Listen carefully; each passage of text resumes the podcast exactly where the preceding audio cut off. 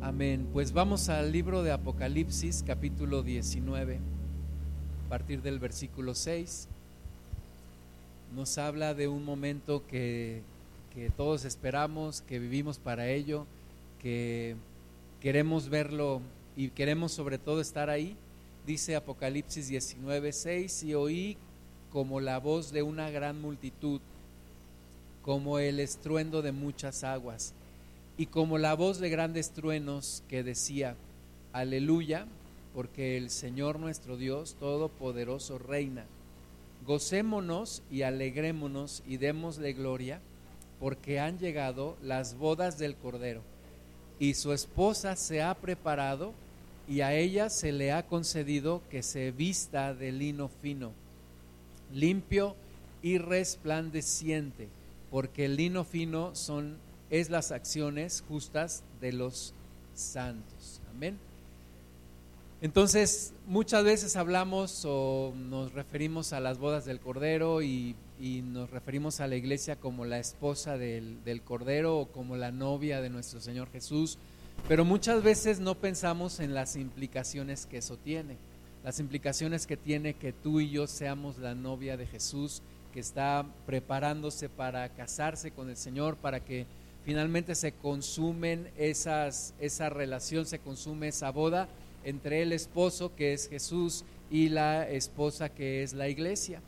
Pensamos muchas veces, sí, somos parte de la novia del Señor, somos parte de la iglesia, pero no nos ponemos a pensar muchas veces en, en lo que implica, en lo que significa, en lo que requiere, en lo que demanda, en la forma de vivir que tú y yo tenemos que tener siendo nosotros la novia o la, podemos decir, la prometida del Señor, si pensamos que todavía no se dan estas bodas del Cordero y que aquel día que nos relata aquí Apocalipsis va a ser un día glorioso, en donde finalmente se va a consumar esta, esta relación, esta, esta, estas bodas. Vemos en la Biblia algunas figuras de relaciones familiares, las vemos primero en el cielo y luego en la tierra. Por ejemplo, esta, la de la la esposa con el esposo. Sabemos que hay matrimonios aquí en la tierra, pero el matrimonio no fue algo concebido aquí en la tierra y es una figura también de lo que ocurre en el cielo. El apóstol Pablo dice que grande es este misterio, pero dice yo hablo acerca de Cristo y de la iglesia.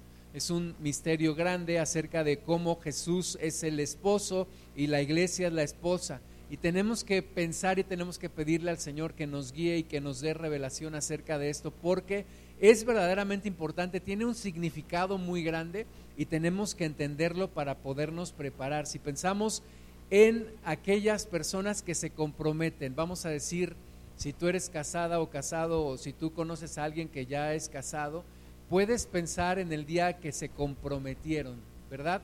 Yo conocía a mi esposa hace ya como 26 años, 27 años, y empezamos a ser amigos y luego un día nos hicimos novios, pero yo estaba orando a Dios para ver si ella era la persona para mí y yo era la persona para ella, y, un día, un, noviembre de 1994, déjenme ver mi anillo, 90 y, sí, 95 noviembre del 95, Dios me mostró que sí, ella era, ella era la, mujer para mí, yo era el hombre para ella y entonces fui al centro, compré un anillo de compromiso, eh, yo en ese entonces eh, tenía un, trabajo y entonces junté mi dinero, fui con un, con un hombre, un joyero allá en el centro, en la calle Madero, y le pedí un anillo y, me dijo, era un judío, y me dice, ¿qué, ¿para qué es el anillo? Y le dije, pues es para,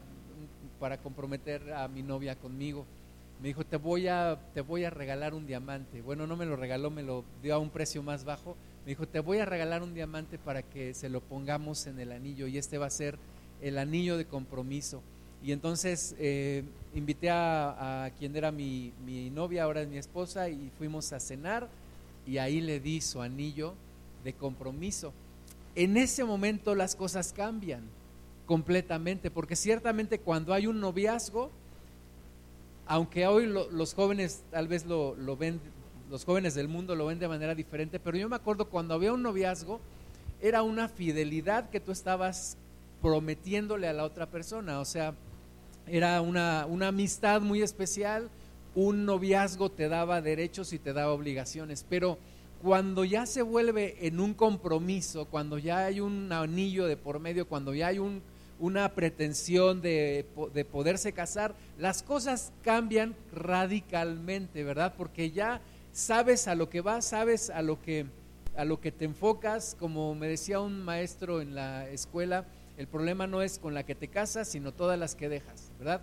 Cuando ya te comprometiste, ya estás diciendo, no voy a buscar ninguna otra mujer, no voy a abrir mis ojos para ninguna otra mujer, tú eres la mujer de mi vida. Y eso fue lo que yo le dije a mi esposa. Pensemos ahora en nuestra relación con Cristo. Cuando nos comprometemos con el Señor como lo estamos ahora, tú y yo estamos comprometidos con el Señor, somos su novia. Y entonces las cosas ya cambiaron completamente y Jesús demanda una fidelidad, una devoción, una adoración que tú y yo no le podemos dar absolutamente a nadie más. No sé si te has puesto a pensar en eso.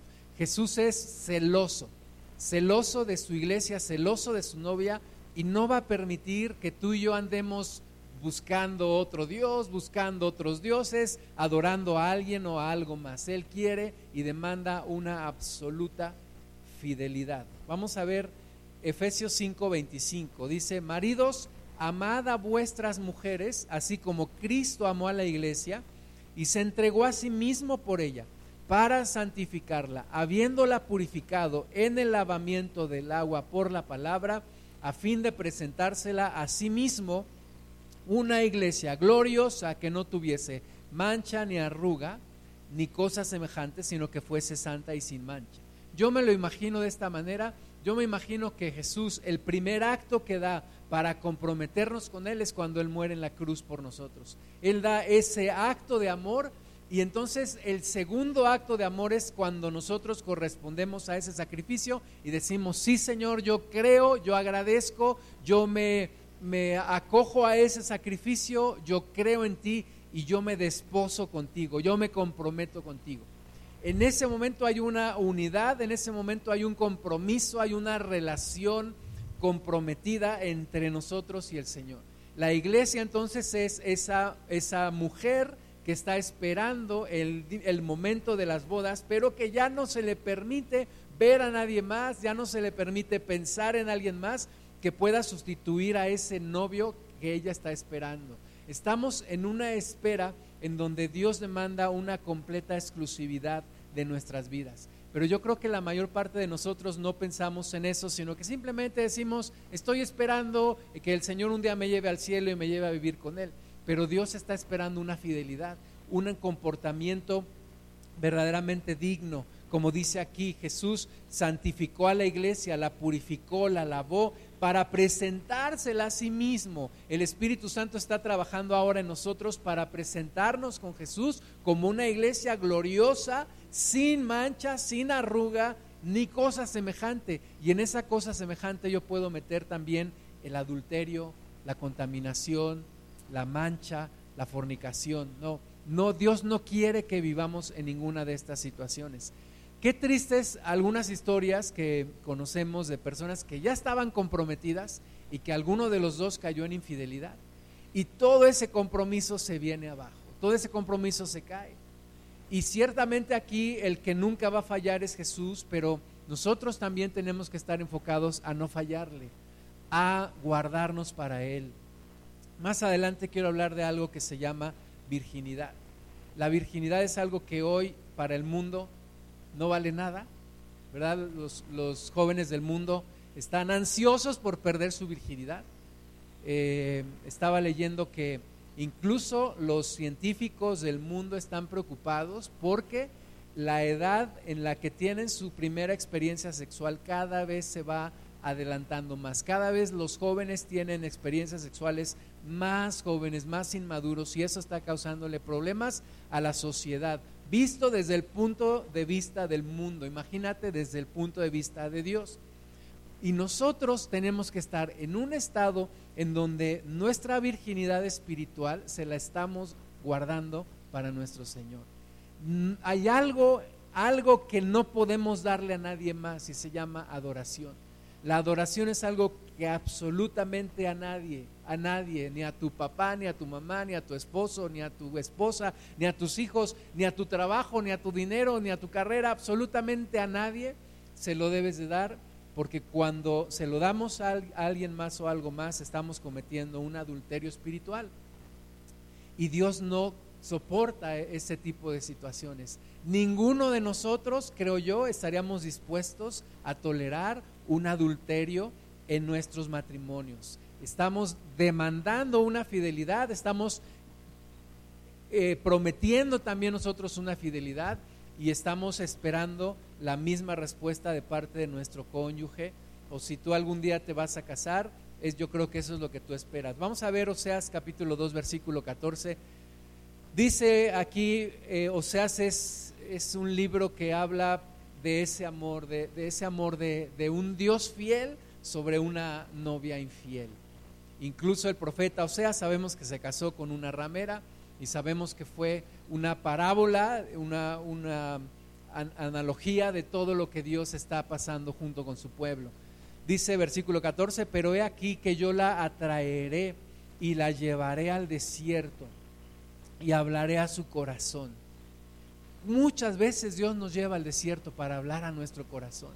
Muchas veces decimos, pero ¿por qué Dios? ¿Por qué ya no siento lo duro sino lo tupido? Me, llueve una tras otra. Dios te está llevando al desierto para hablar a tu corazón. ¿Por qué me tiene que llevar Dios al desierto para hablar a mi corazón? Porque estoy tan distraído, tan disperso, tan enfocado en tantas cosas que Dios me tiene que dejar en un punto en el cual el único al que tengo es a Él. Dice el versículo 15, y le daré sus viñas desde ahí y el valle de Acor por puerta de esperanza, y allí cantará como en los tiempos de su juventud y como en el día de su subida de la tierra de Egipto. En aquel tiempo, dice Jehová, me llamarás Ishi, que significa mi marido, y nunca más me llamarás Baali, que significa mi Señor. Dios está anhelando una iglesia apasionada por Él. Tú y yo no queremos casarnos con una persona indiferente. No quieres tú vivir el resto de tu vida con una persona que simplemente estás ahí como un bulto y, ni siquiera te hace caso y, eres un estorbo para ella o para él y, y, te trata con la punta del pie y te dice cosas feas Tú no quieres vivir con una persona así. Dios tampoco quiere vivir con una persona así. Dios no quiere una iglesia apática, fría, indiferente. Por eso dice aquí yo, me acuerdo de los tiempos de tu juventud, ahí vas a cantar como en aquellos tiempos. Por eso dice Apocalipsis, has perdido tu primer amor, recuerda de dónde, de dónde has caído, vuelve a mí. Muchas veces dice el Señor, Dios quiere una iglesia apasionada por Él, no una iglesia interesada. Dios no quiere como aquellas mujeres, esposas de hombres ricos que simplemente lo que quieren es la tarjeta de crédito para ir al, al, mall y comprarse todo lo que, lo que les interesa. Dios no quiere una iglesia interesada en las bendiciones, Dios quiere una iglesia apasionada por Él. Y es en estos momentos donde nos estamos preparando y convirtiendo en esa esposa, en esa mujer espiritualmente hablando, en esa novia, en esa eh, esposa que va a entregarse todo por el Señor Jesús, que le va a corresponder, que le va a amar, que le va a adorar, que va a vivir con Él por toda la eternidad. Pero es ahora el tiempo de preparación. Si no llegamos a ser esa, esa iglesia, si no llegamos a llegar a ese nivel de amor y de pasión por el Señor, no vamos a estar presentes en las bodas del Cordero. Yo no estoy hablando de unas obras para ganar la salvación, pero estoy hablando de una fe que transforma nuestro corazón, que transforma nuestras vidas para convertirnos en apasionados por el Señor, donde el Señor es nuestro todo, absolutamente, nuestro todo, donde si tú y yo llegamos a perder a Dios, absolutamente perdemos todo y la vida no tiene sentido. Oseas 2.18, en aquel tiempo haré para ti pacto con las bestias del campo, con las aves del cielo y con las serpientes de la tierra, y quitaré de la tierra arco y espada y guerra, y te haré dormir segura, y te desposaré conmigo para siempre, te desposaré conmigo en justicia, juicio, benignidad y misericordia, y te desposaré conmigo en fidelidad y conocerás a Jehová. ¿Te gustan las historias románticas? La, historia de amor más grande que puede haber es la historia de un Dios apasionado por la humanidad de un Dios apasionado por la iglesia, de un Dios como dice aquí, te quiero desposar conmigo, quiero que te cases conmigo, quiero tenerte conmigo para siempre, quiero vivir contigo para siempre, quiero desposarme contigo en fidelidad y quiero que me conozcas y quiero que tengamos intimidad. Es un Dios completamente apasionado, un Dios completamente desbordado en su amor que vemos que lo entregó todo, entregó a su Hijo y Jesús entregó su vida y derramó su sangre y vivió por nosotros. O sea, qué historia tan grande de amor. Pero qué, ¿cómo reacciona la iglesia? Ah, pues sí, qué bueno. Ah, está bien. Ahorita no tengo ganas. Ahorita no quiero. Ahorita me interesan más otras cosas. Y entonces Dios dice, ¿cómo? ¿Cómo? te quiero desposar conmigo. He dado mi hijo, he dado todo. Jesús nos dio absolutamente todo. Y la iglesia hoy en día, en esa indiferencia, en, esa frialdad, en esa dispersión, viendo tantas y tantas cosas, escuché a, alguien decir, cuando decirle a una mujer, cuando compres zapatos y estés viendo el aparador, y ya escogiste unos, ya no mires más el aparador, ya no veas otras opciones. Y cuando tú escoges a alguien para casarte, ya no veas otras opciones. Cuando ya te comprometiste, ya olvídate absolutamente de todo. Olvídate de todo, olvídate de los demás, olvídate de las demás personas, ya hiciste tu elección. Y cuando tú y yo nos hemos decidido por Cristo, ya no hay que andarnos fijando en otras cosas, en otros afanes, en otros dioses, porque la decisión está tomada. Dios quiere una esposa fiel, una esposa apasionada, una esposa para siempre. Pero muchas veces nuestra respuesta no es en el sentido que Dios quiere, o sea, 2.8, la historia del pueblo de Israel, un pueblo que no entendió lo que Dios quería de él y la historia de la iglesia, muchas veces no entendemos lo que Dios quiere de nosotros. Dice Oseas 2.8, y ella no reconoció que yo le daba el trigo, el vino y el aceite y que le multipliqué la plata y el oro que ofrecía a Nabal. Por tanto, no volveré y tomaré mi trigo a su tiempo y mi vino a su sazón y quitaré mi lana y mi lino que había dado para cubrir su desnudez y ahora descubriré yo su locura delante de los ojos de sus amantes y nadie la librará de mi mano. Haré cesar todo su gozo, sus fiestas, sus nuevas lunas y sus días de reposo y todas sus festividades. ¿Qué tipo de reacción tendrías tú si tú, imaginemos a un hombre, le da el trigo, el vino, el aceite, la despensa, todo a, su esposa? pero la esposa se lo gasta con otro hombre que es su amante. ¿Qué tipo de reacción tendrías tú? ¿Qué tipo de reacción tendría yo?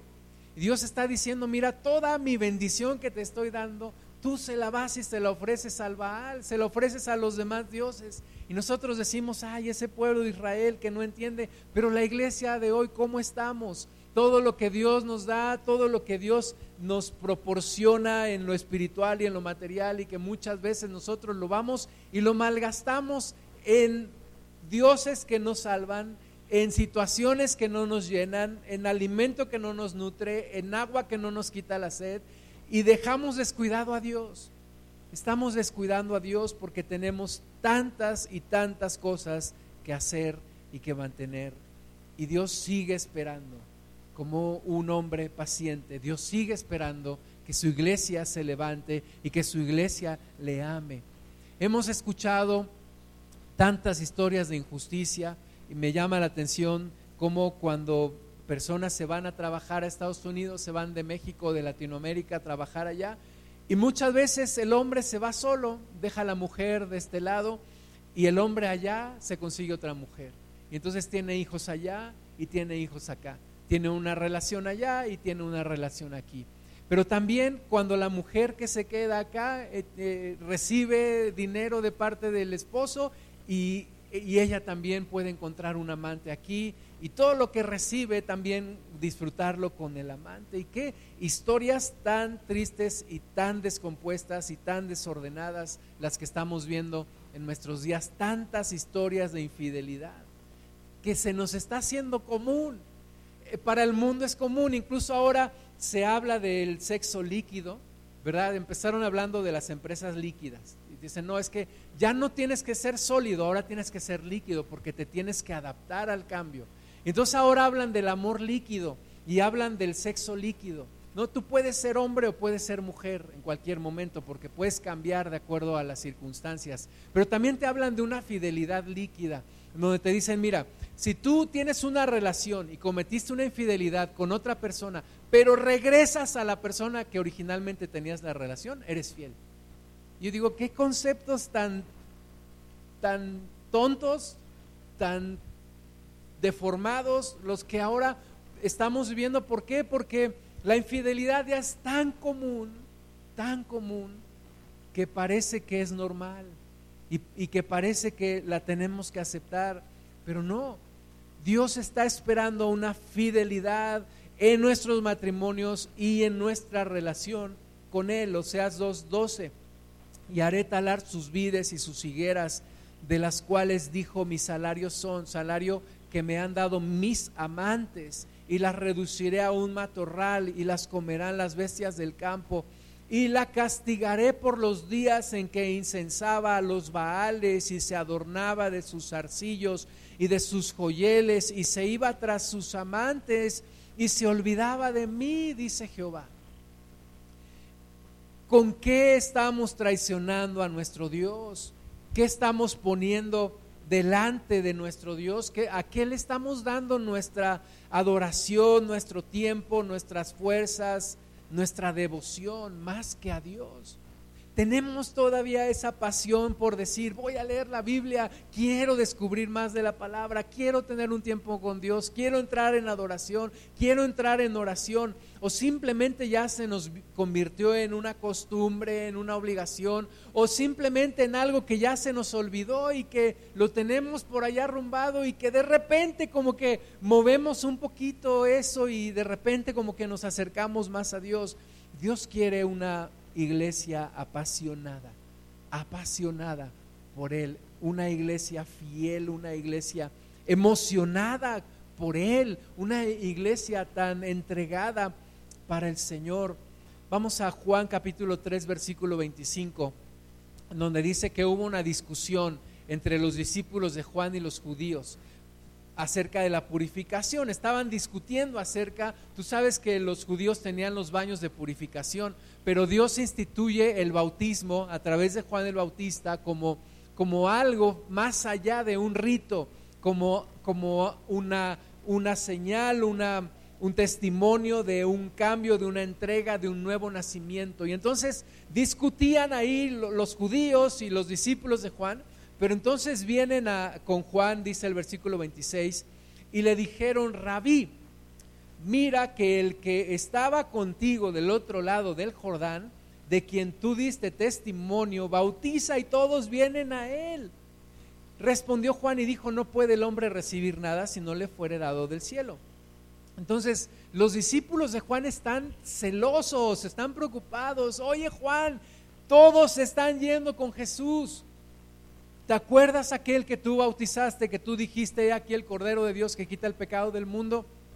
Pues ahora todos están yendo con él y nosotros nos estamos quedando solos. Y Juan les dice, tranquilos, nada puede recibir el hombre si no le fuere dado de parte de Dios. Versículo 28, vosotros mismos me sois testigos de que dije yo no soy el Cristo, sino que soy enviado delante de él. El que tiene la esposa, es el esposo, mas el amigo del esposo que está a su lado y le oye, se goza grandemente de la voz del esposo. Así pues, este mi gozo está cumplido, es necesario que él crezca, pero que yo mengüe. Y Juan está haciendo referencia de nuevo al, al matrimonio. Juan dice, miren, yo no soy el esposo, yo les dije, yo no soy el Cristo Yo les dije desde un principio, porque a él le preguntaban, bueno, ¿y tú quién eres? ¿Tú qué, qué, eres? ¿Por qué estás aquí? ¿Quién, te, dio, te dio esta autoridad? Y él dijo, yo no soy el Cristo. Y él está diciendo aquí, yo soy el amigo del esposo. Y el amigo del esposo se goza cuando oye su voz, cuando oye la voz del esposo. En, en, las bodas en ese tiempo, sabemos que las festividades duraban, duraban días. Y había un momento en el cual el, el esposo y la esposa, ya habiendo sido declarados por Dios esposo y esposa, ya siendo un matrimonio, se apartaban, se apartaban y se metían a la recámara nupcial, en donde se consumaría el matrimonio. Estoy hablando de la intimidad física. En, ese, en esa recámara donde solamente entraban, obviamente, esposo y esposa, se consumaría el matrimonio. A todos los demás estarían afuera, estaban gozándose, estaban felices, pero había un, un amigo el amigo más cercano del esposo que tenía una, una encomienda. Y ese hombre tenía que permanecer eh, disponible en algún lugar, disponible al esposo, a su mejor amigo, para que cuando se consumara el matrimonio, el, el acto íntimo, el acto matrimonial entre esposo y esposa, el, el esposo saldría después de un momento y con, voz de júbilo declararía que el matrimonio se había consumado. Y el primero que lo escuchaba y el que era testigo de esto era el amigo del esposo. Y Juan está diciendo, yo soy ese amigo del esposo. Me gozo porque el Cristo, el Señor, el esposo de la iglesia, de la novia que se prepara, ya ha venido, ya está aquí. Yo me gozo Juan les dice a sus discípulos, ustedes no me entienden, ustedes creen que yo estoy celoso porque, porque Él ya está resurgiendo y yo estoy menguando, pero no, yo me gozo. Es ese amigo tan especial que lo que quiere es que se consume el matrimonio y ver a su amigo feliz y ver a su amigo en su matrimonio. En la semana platicaba con, con Miguel López y me decía, tú y tu esposa están pasando por una etapa por la que todos tenemos que pasar y es la etapa cuando se mueren los padres. Me dijo, y esa etapa te causa sumamente una tristeza. Tú ya lo viviste con tu papá, me dijo, Sandy lo está viviendo con su mamá. Pero va a haber un momento, me dijo, en, donde la vida te va, te va a compensar y es cuando veas que tus hijos se casan bien, se casan bien. Entonces, imagínate el gozo del mejor amigo o imagínate el gozo del padre de una, de una mujer o de un hombre viéndolos casar y el, el, amigo del esposo escuchando el gozo del esposo diciendo se ha consumado y además tenía que dar testigo de otra cosa y era de la virginidad de aquella mujer. Porque la virginidad era algo sumamente preciado y es algo sumamente preciado por Dios. Es algo que se le debe de guardar, y aunque el mundo diga lo contrario, se le debe de guardar a aquella persona con la que vas a vivir por el resto de tu vida. Es algo tan valioso y tan preciado que es un pacto de sangre. Un pacto de sangre. Es algo tan verdaderamente valioso. La Biblia dice que los profanos no entrarán en el reino de Dios y aquel que profana es aquel que ensucia. Y el mundo ha ensuciado este concepto de virginidad y este concepto de sexualidad. Pero para Dios es algo puro, algo santo, algo valioso, algo verdaderamente con un gran valor. Entonces el, el, amigo del esposo estaba ahí testificando, se consumó el matrimonio, se comprobó la virginidad y estamos gozosos y estamos felices. Y en el cielo, mis amados hermanos, habrá ese, esa consumación de la boda del matrimonio entre la iglesia y Cristo. Y el amigo del esposo es el Espíritu Santo. El Espíritu Santo que ahora nos está preparando a la iglesia, nos está purificando, está tratando nuestro corazón, está haciendo que nuestro corazón no se haga duro, que no nos hagamos interesados, que no nos hagamos frívolos, que no nos hagamos indiferentes. Es el amigo del esposo que en ese día, en el día de las bodas del Cordero, estará ahí junto a Jesús y se gozará y dirá, se ha consumado el acto matrimonial en una adoración, en una situación que no podemos alcanzar a imaginar. Pero es el momento para el cual vivimos y es el momento para el cual nos estamos preparando. Mateo 19, 12. El Señor Jesús está hablando ahora y dice, pues hay eunucos que nacieron así del vientre por su madre y hay eunucos que son hechos eunucos por los hombres y hay eunucos que asimismo se hicieron eunucos por causa del reino de los cielos. El que sea capaz de recibir esto, que lo reciba. Juan el Bautista era un eunuco, hecho eunuco por causa del reino de los cielos. Y no estoy hablando de una castidad física en la tierra, sino de una castidad espiritual. Porque Juan el Bautista fue respetuoso de la novia de su mejor amigo, del, Cordero de Dios, de Jesús. Juan el Bautista fue respetuoso para decir, yo no me voy a meter con la esposa, yo no voy a desviar la adoración que solamente le pertenece a Jesús. Y él dijo, yo soy un eunuco espiritual, yo no soy el novio, yo no soy el esposo, pero yo soy el amigo del esposo que me gozo con que el acto matrimonial se consume y me gozo en ver a Jesús con su novia, con su esposa. Y nosotros somos esa esposa. Tenemos que tener cuidado a veces los pastores cometemos el error de tratar de desviar la atención y ponerla en nosotros.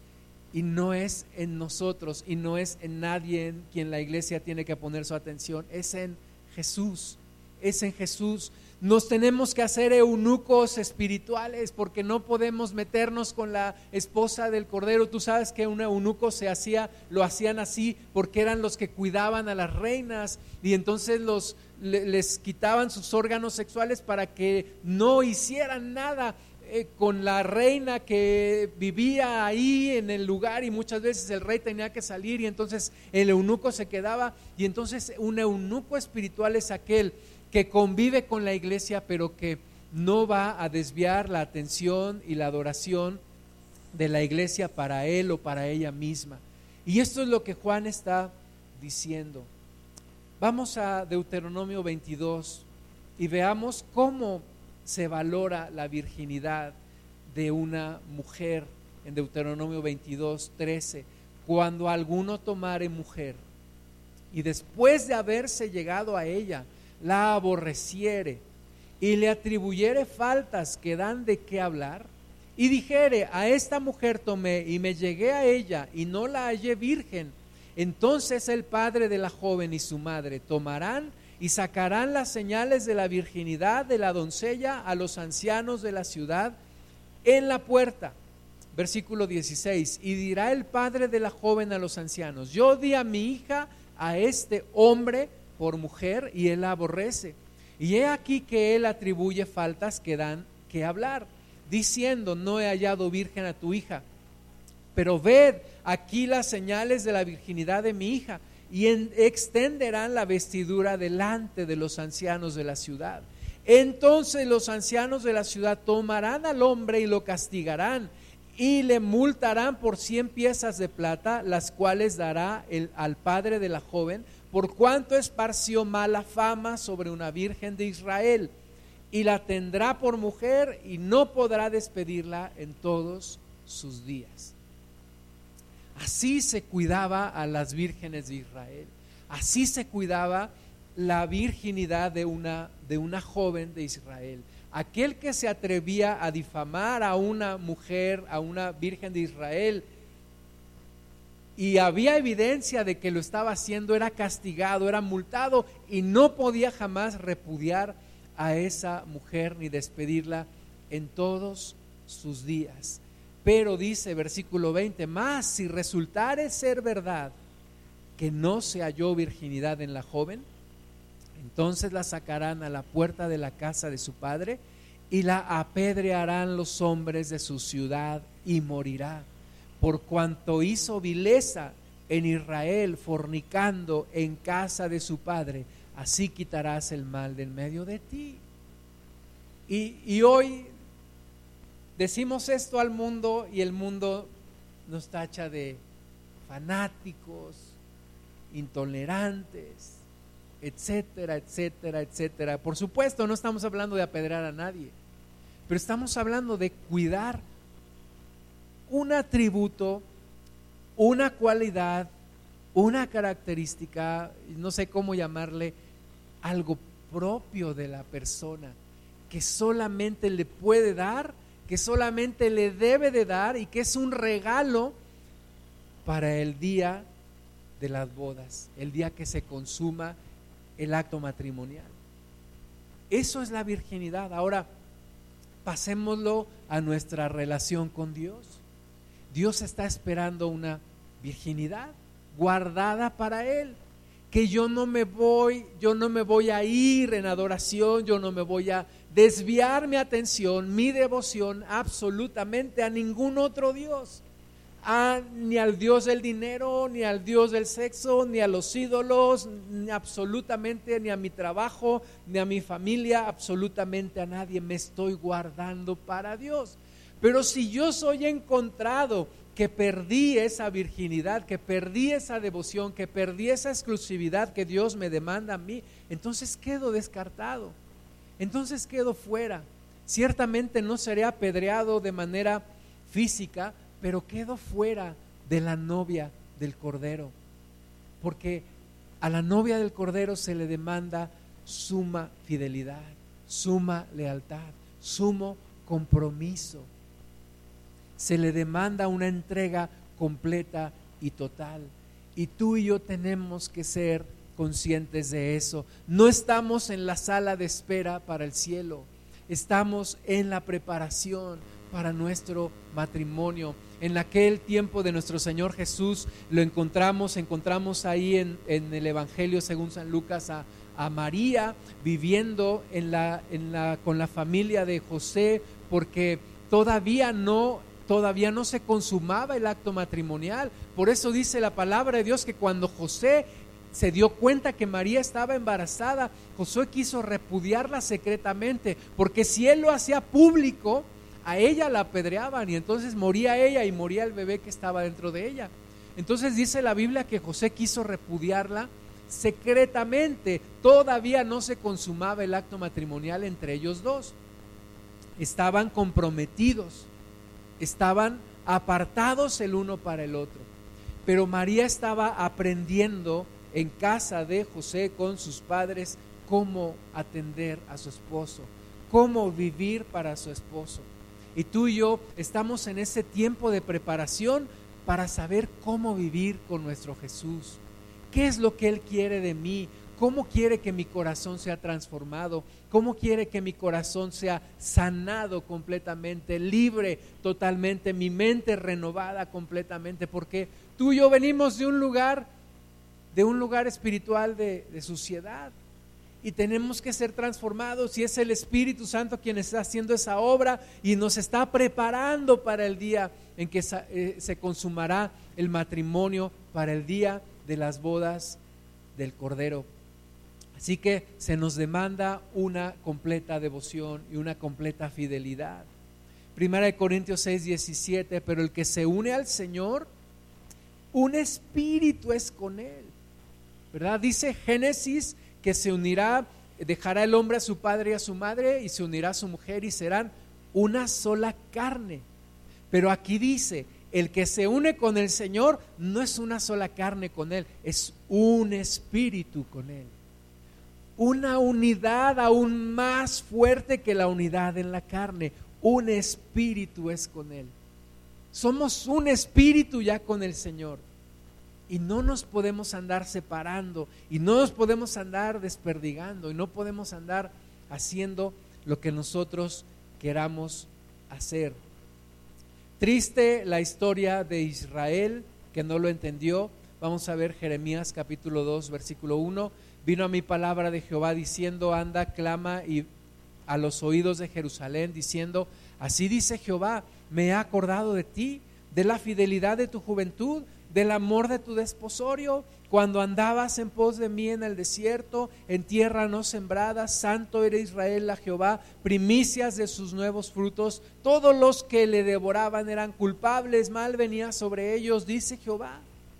Dios dice, me acuerdo de aquellos tiempos cuando estabas verdaderamente en el amor de tu desposorio, cuando estabas verdaderamente apasionada por Dios cuando estábamos verdaderamente enamorados del Señor, apasionados por Él, en nuestro primer amor. Pero, pero ¿qué pasó? Eso se acabó. Ezequiel 16.1 vino a mi palabra de Jehová diciendo, Hijo de hombre, notifica a Jerusalén sus abominaciones. Y di, así ha dicho Jehová el Señor sobre Jerusalén, tu origen, tu nacimiento es la tierra de Canaán, tu padre fue amorreo y tu madre Etea. Y en cuanto a tu nacimiento, el día que naciste, no fue cortado tu ombligo, ni fuiste lavada con aguas para limpiarte, ni salada con sal, ni fuiste envuelta con fajas. No hubo ojo que se compadeciese de ti para hacerte algo de esto, teniendo de ti misericordia, sino que fuiste arrojada sobre la faz del campo con menosprecio de tu vida en el día que naciste. Imagínate esta, esta historia una, una bebé que nace, que es abandonada, que ni siquiera su cordón umbilical le, le, pueden cortar bien, que no la lavan para quitarle la sangre y todas las impurezas, sino que la avientan en, el, en la hierba del campo y dice ahí, ahí Dios la encontró. Ah, Dios, Dios nos encontró así. Dios nos encontró en el estado más vil que tú y yo teníamos. Así nos encontró y de ahí tuvo misericordia de nosotros. Y, de ahí nos recogió y nos limpió y nos restauró y, nos dio el amor que, que, tú y yo no teníamos. Yo me acuerdo cuando antes de conocer al Señor, como yo mendigaba el amor, mendigaba la aceptación, quería la aceptación de alguien y lo triste que era que nadie me lo daba, ¿verdad? Obviamente mis papás y mis hermanas pues son mi familia y pues claro, que sí, pero cuando empiezas a tratar de fijarte en alguien para formar una familia, yo me acuerdo una vez regresando a la escuela en, una, en un transporte público, regresando a la universidad y un amigo mío me vio y me dijo, ¿qué tienes? Te veo muy triste. Y dije, pues es que simplemente no, no, me, no, me, no me aceptan. No. Me dijo, pero no te preocupes y mendigando ahí el amor, cuando de repente Dios llegó y Dios me dio el amor que yo estaba deseando. Y es la misma historia que nos platica aquí Ezequiel, versículo 6. Y yo pasé junto a ti y te vi sucia en tus sangres y cuando estabas en tus sangres te dije, vive. Sí, te dije cuando estabas en tus sangres, vive. Te hice multiplicar como la hierba del campo y creciste y te hiciste grande y llegaste a ser muy hermosa, tus pechos se habían formado y tu pelo había crecido, pero estabas desnuda y descubierta. Y pasé yo otra vez junto a ti y te miré, y aquí que tu tiempo era tiempo de amores, y extendí mi manto sobre ti, y cubrí tu desnudez, y te di juramento y entré en pacto contigo, dice Jehová el Señor, y fuiste mía te lavé con agua y lavé tus sangres de encima de ti y te ungí con aceite. Y te vestí de bordado, te calcé de tejón, te ceñí de lino y te cubrí de seda, te atavié con adornos y puse brazaletes en tus brazos y collar a tu cuello. Y uno se imagina esta historia, ¿verdad? Y te imaginas aquella, aquella bebé que, que fue aventada en la hierba y, y que, y que alguien la recoge y la, y la ayuda y la auxilia y, la cría. Y, y, entonces dice aquí que creció aquella, aquella persona, creció y, y fue tiempo de amores y seguía en la, en la pobreza, en el abandono, en el rechazo, pero Dios tuvo misericordia y la vistió y la calzó y la embelleció y la tomó para sí. La tomó para sí. Y Dios es lo que hizo con nosotros. Nos embelleció, nos vistió, nos calzó, nos restauró, nos dio otra vez esperanza y que pudiéramos levantar nuestra cabeza y poder ver hacia adelante y poder ver la luz y poder tener un sentido para vivir y poder tener esperanzas. Y, Jesús dijo, te quiero para mí. Y todo iba muy bien. Versículo 12, puse joyas en tu nariz y zarcillos en tus orejas y una hermosa diadema en tu cabeza, así fuiste adornada de oro y de plata, y tu vestido era de lino fino, seda y bordado, comiste flor de harina de trigo, miel y aceite, y fuiste hermoseada en extremo, prosperaste hasta llegar a reinar. Y salió tu renombre entre las naciones a causa de tu hermosura, porque era perfecta a causa de mi hermosura que yo puse sobre ti, dice Jehová el Señor. Los que hemos vivido la luna de miel, ¿verdad? Qué hermoso, qué, qué situación tan hermosa cuando estás en, en, esos primeros días o en esos primeros meses o tal vez en esos primeros años. Y, Dios recuerda esto y dice, eras, eras hermosa, eras la hermosura, dice Dios, que yo tenía la puse en ti y salió tu renombre y, pensemos en nosotros cuando conocimos a Cristo, cómo cambiamos y la gente nos decía, te veo diferente, te veo cambiada o te veo cambiado, te veo con un rostro diferente. ¿Por qué? porque Dios estaba haciendo una obra en nosotros. Pero, versículo 15, confiaste en tu hermosura y te prostituiste a causa de tu renombre y derramaste tus fornicaciones a cuantos pasaron suya eras y tomaste de tus vestidos y te hiciste diversos lugares altos y fornicaste sobre ellos. Cosa semejante nunca había sucedido ni sucederá jamás. Yo pienso en el, en el reino de Israel, en los días de David, ¿verdad? Dominaban sobre todos sus enemigos. Pienso en los primeros años del reinado de Salomón, toda la sabiduría, toda la bendición de Dios ahí se veía. Pero ¿qué pasó? Empezaron a adorar otros dioses, empezaron a adorar a Baal, a Moloch, pasaban a sus hijos por el fuego, o sea, sacrificaban a sus hijos a los demonios. Y tú dices, ¿cómo es posible esto? ¿Cómo puede la humanidad hacerle esto a Dios? Bueno, pensemos en la iglesia el día de hoy. Todo lo que le hemos quitado a Dios para dárselo a mi carrera profesional, a mi trabajo, a mi familia, a mis hobbies, a mis intereses, a tantos y tantos otros dioses que tenemos hoy, y solamente venir aquí cuando podemos, cuando nos nace, cuando queremos, y estar muchas veces pensando en otra cosa. Y pueden pasar días enteros sin que pensemos en Dios y sin que nos acordemos de Dios y sin que le dediquemos un tiempo a nuestro Dios. Y nos vamos alejando y nos vamos alejando y ese amor se va, se va acabando. Platicaba con un amigo, más o menos somos de la edad, y me decía, qué, qué chistoso los matrimonios, cuando están los hijos, quieren un tiempo para estar a solas, quieren un tiempo de intimidad a solas. Pero cuando ya los hijos se van, ya muchos de esos matrimonios ya no quieren estar a solas, ya no quieren estar juntos. Y muchos matrimonios, y lo estamos viendo en nuestros días, se divorcian a los 20 años de casados, a los 25 años de casados. ¿Por qué? Porque durante todo ese tiempo dejaron apagar la llama del amor, de la pasión, de la intimidad, de la comunicación. Y llega un momento en el cual la relación se sostiene por un hilo muy, muy, pero muy delgado.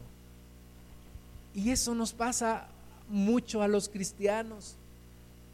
Se van pasando los días, los días y vamos enfriando nuestro amor por nuestro Dios y se va y se va enfriando y se va enfriando y se va enfriando.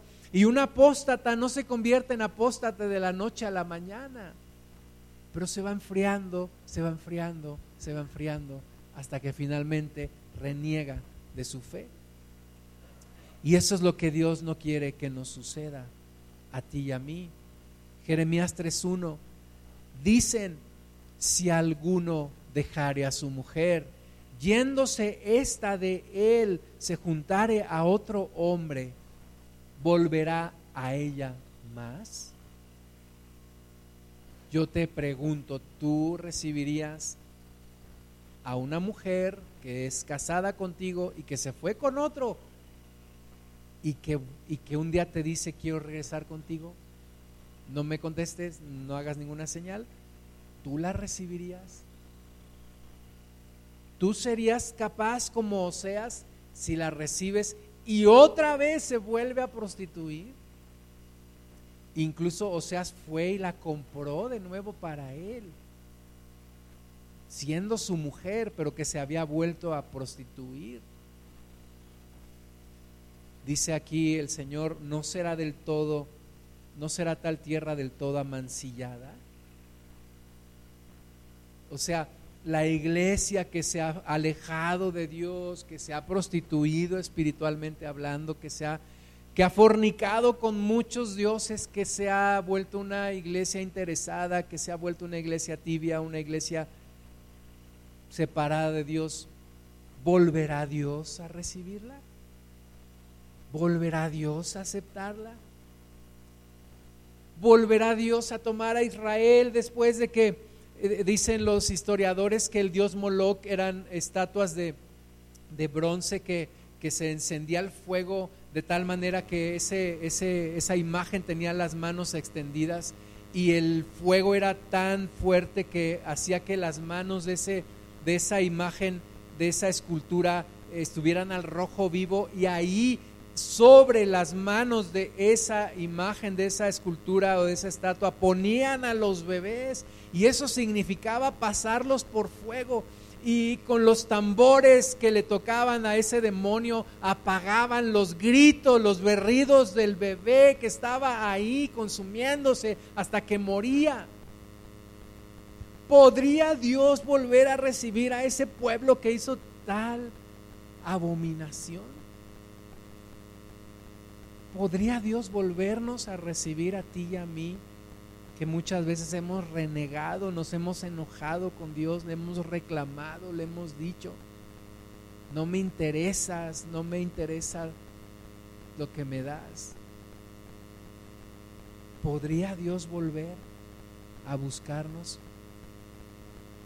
Pues dice Dios, tú pues has fornicado con muchos amigos, mas vuélvete a mí, dice Jehová. Vuélvete a mí. A pesar de todo lo que hemos hecho, Dios nos está volviendo a decir, vuélvete a mí. Regresa, regresa. Como el hijo pródigo, como el hijo que prodigó todo lo que su padre le había dado y su padre le dijo, te estoy esperando de regreso. Espero ese día que regresas. Salmo 145, versículo 10. Oye, hija, y mira, e inclina tu oído, olvida tu pueblo y la casa de tu padre, y deseará el rey tu hermosura. E inclínate a él, porque él es tu Señor. Y las hijas de Tiro vendrán con presentes, implorarán tu favor los ricos del pueblo. Toda gloriosa es la hija del rey en su morada de brocado de oro es su vestido, con vestidos bordados será llevada al rey. Vírgenes irán en pos de ella, compañeras suyas serán traídas a ti, serán traídas con alegría y gozo, entrarán en el palacio del rey. En lugar de tus padres serán tus hijos, a quienes harás príncipes en toda la tierra. Haré perpetua la memoria de tu nombre en todas las generaciones, por lo cual te alabarán los pueblos eternamente y para siempre. Cuando, cuando mi esposa y yo nos casamos, me acuerdo, yo fui a verla días antes de que nos casáramos, tomé un taxi y íbamos, eh, mi esposa y yo, era mi novia, éramos novios, debíamos ir a algún lugar, nos regresamos en taxi, pasamos a dejarla a la casa de su abuelo donde ella vivía y ya ella y yo ya estábamos a días de casarnos, días de casarnos. Y entonces cuando la dejamos ahí en su casa, en la casa de su abuelo, el taxista me llevó a donde yo vivía, en casa de mis papás. Y en el camino me dijo, ¿ella es tu, es tu novia? Y le dije, sí. Y me dijo, ¿por qué no te casas con ella? Y yo me quedé. No le voy a platicar toda mi historia a este hombre, ¿verdad? Pero me dice, ¿por qué no te casas con ella? Se ve que es mujercita, me dijo. ¿Por qué no te casas con ella? Y entonces, días después nos casamos y me acuerdo que fuimos a casa de su abuelo a, recoger sus cosas. Y, ese día pues em, empezamos a, vivir juntos. Y, pienso en, en mi esposa, como dice aquí el versículo 10, olvida tu pueblo y la casa de tu padre, ¿verdad? No es que ella se olvidó completamente de su familia, pero dejó dejó su familia, dejó lo que hasta ese momento era su familia. Dice la Biblia, por tal motivo dejará el hombre a su padre y a su madre y se unirá a su mujer. En el momento en el que dos personas deciden casarse, estás dejando atrás a una familia, estás cambiando, estás cambiando tu, tu vida completamente. Y, y por eso me decía quien fue mi pastor, mi primer pastor, él me decía, la, la decisión más importante de tu vida es recibir a Cristo. La segunda decisión más importante de tu vida es con quién te casas. Y aquí nos está diciendo el salmista, olvida tu pueblo, olvida la casa de tu padre, olvida tu mundo, olvida como Dios le dijo a Abraham, deja tu tierra y tu parentela y deja todo y tú y yo muchas veces nos resistimos, no, es que esto, es que aquello, es que, ay, Señor, ¿por qué me pides esto? ¿Por qué? Dice la Biblia, deja, deja todo y, y vas a tener un futuro, un futuro mejor, un futuro que no te imaginas que puedes tener. Vamos a ponernos de pie y vamos a cerrar nuestros ojos un momento. Vamos a entrar en comunión con nuestro Dios. Yo no sé si tú pudieras en esta hora refrendar tu compromiso de fidelidad con tu Dios. No con una iglesia, no con un hombre o con una mujer, con tu Dios. Decirle al Señor, yo te amaré hasta el final, toda mi vida Toda la vida te voy a amar, Señor. Como dice tu palabra, aunque vinieren los muchos, las muchas aguas, no podrán apagar este amor. Te he puesto como un sello sobre mi corazón, como una marca sobre mi brazo. Porque fuerte como la muerte es el amor y duros como el Seol los celos.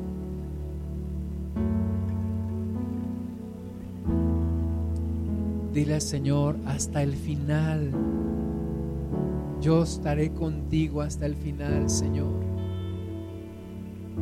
Yo sé que muchas veces le decimos a, nuestro Dios y Él nos prometió estar con nosotros hasta el final, todos los días hasta el fin del mundo. Pero hoy puedes tú prometerle al Señor, decirle, dame la fuerza para estar contigo hasta el final hasta el último día de mi vida en esta tierra, hasta mi último respiración, hasta mi último suspiro, hasta mi último latido de mi corazón, hasta que la última gota de sangre se mueva sobre mis venas, dentro de mis venas. Yo te amaré toda mi vida, Señor. Aviva el amor que yo te tengo. Aviva el amor que yo te tengo, Cristo. Espíritu Santo, tómame, prepárame para ese momento, prepárame para las bodas del Cordero. No dejes que se enfríe este amor, no dejes que se enfríe esta relación. Que las muchas aguas no apaguen este amor, los muchos conflictos, los muchos problemas, las muchas tentaciones. No dejes que apaguen este amor, Señor. Como tú le dijiste a Pedro, Pedro, aún me amas. Pedro, me amas después de que él había negado, después de la amargura del llanto, después de todo lo que había sucedido. Tú dijiste, Señor, me amas. Pedro, me amas. Y hoy Jesús te pregunta a ti si aún lo amas. Espíritu Santo está haciendo una pregunta en tu corazón. Porque por la maldad de los últimos tiempos, el amor de muchos se enfriará. Pero nosotros no queremos ser de esos que se enfrían, Señor. Toma mi corazón, toma mi corazón, restaura el amor que una vez tuve por ti, Señor, y hazlo crecer y avívalo. Levanta tu iglesia, que seamos la novia amada del Cordero, preparada para esos momentos, apasionada, desbordada, desbocada por un amor hacia ti, por un amor profundo. Y haz volver a tu pueblo a ti, Señor. Haznos volver a ti, Jesús. Espíritu Santo haznos volver a nuestro Señor. En tu nombre, en tu nombre. Y veamos los días más gloriosos de la iglesia en estos tiempos finales. En el nombre de Jesús.